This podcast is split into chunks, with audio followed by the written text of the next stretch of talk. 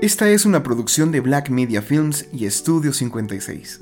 En este encuentro, cambiar y cambiar. Nada está perdido si se tiene por fin el valor de proclamar que todo está perdido y que hay que empezar de nuevo. Julio Cortázar. Queridos escuchas, ¿qué sucede cuando no nos queda más que volver a empezar? Evidentemente se trata de una pregunta muy abstracta y que facilita el hecho de que haya incontables respuestas, pero me parece que podemos comenzar justo con una base a modo de cuestionamiento, meramente personal. Volver a empezar implica, antes que nada, aprender a renunciar. ¿A qué? A lo que precisamente nos ha hecho estar en donde estamos. Vamos a poner un ejemplo muy común, una relación nueva. Si bien es cierto que el rompimiento o el fin de una relación nos orienta hacia un duelo, debemos entender que es el fin de A con B, mas no el fin de A ni de B. Ver la relación existente que acaba es posibilitar la aceptación de la individualidad que se mantiene, por lo que A y B tienen una nueva oportunidad de relacionarse con C, D, E, F, G, etc. Lo que se acaba es el vínculo, pero, aunque esto suene muy fácil, sabemos y comprendemos que no lo es del todo, y con eso hay que empezar, por trabajar aquello que cuesta. El fin del mundo llega en todo momento. Tuve la oportunidad de compartir con un querido amigo, R. Él ha pasado por una situación en la que le han puesto fin a un trabajo suyo. Pude observar y conocer en sus palabras las ideas, las dudas, las molestias y demás cosas alrededor de lo sucedido. Pero, mucho tiempo antes de esto, fue precisamente con R con quien tuve una plática sobre el fin del mundo. ¿No les parece interesante cómo la narrativa personal proporciona un material inigualable para la reflexión general? El mundo se está acabando, mi estimado, le dije. ¿Qué mundo? el que conocemos, el que vivimos y en el que participamos.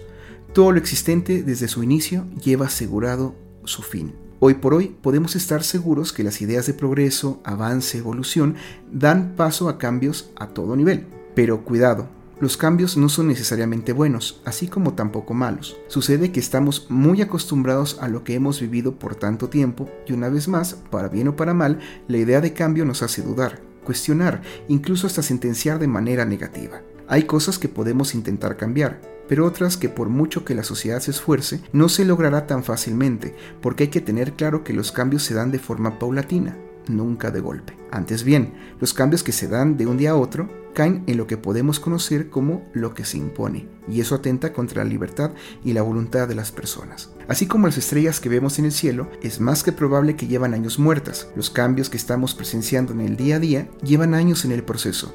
El mundo ha estado muriendo desde que empezó. Instrucciones para afrontar un cambio. Ahora que inicié este encuentro citando a Julio Cortázar, quiero aprovechar lo que el escritor ha hecho con algunos de sus textos instructivos y hacer algo parecido a ello. Pero, ¿qué pasaría si la instrucción fuera solo una? ¿Es posible? Veamos. 1. Vivir.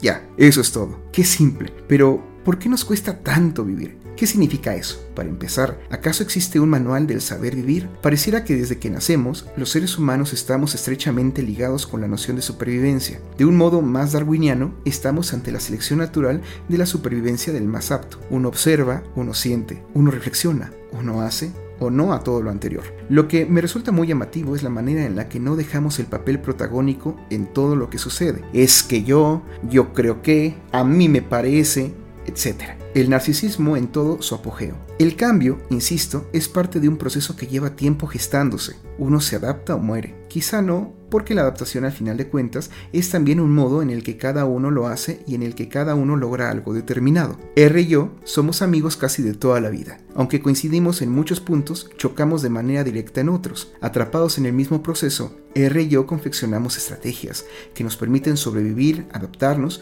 a la realidad. Y quién sabe qué diablos es eso. Volver a empezar es solo empezar. Lo cierto es que en la vida estamos muy orientados a creer que las cosas se van a dar según lo esperamos, porque esa es la expectativa de cada quien. Pero eso de tratar de escribir un guion y que las cosas pasen tal y como queremos que pasen es algo bastante complicado. Vamos a trasladarnos al Japón antiguo, específicamente al periodo Sengoku. Existió en aquel entonces un famoso espadachín, Kojiro Sasaki, quien fue famoso, entre otras cosas, por ser el rival más fuerte y difícil de vencer que tuvo el legendario Miyamoto Musashi. Sasaki blandía una Nodachi, una espada similar a una katana, solo que en vez de los 70 centímetros de hoja de la última, era de 90 centímetros. A pesar de eso, del peso también que tenía su espada a la cual se le conocía como el tendedero, Sasaki se volvió un hábil espadachín y causó el terror y la admiración de todo aquel que se atreviera a desafiarlo. ¿Y qué tiene que ver esto? Sasaki vivía en un periodo en el que ser espadachín, samurái en algunos casos, era ser ligado al uso de la katana, que era el arma común.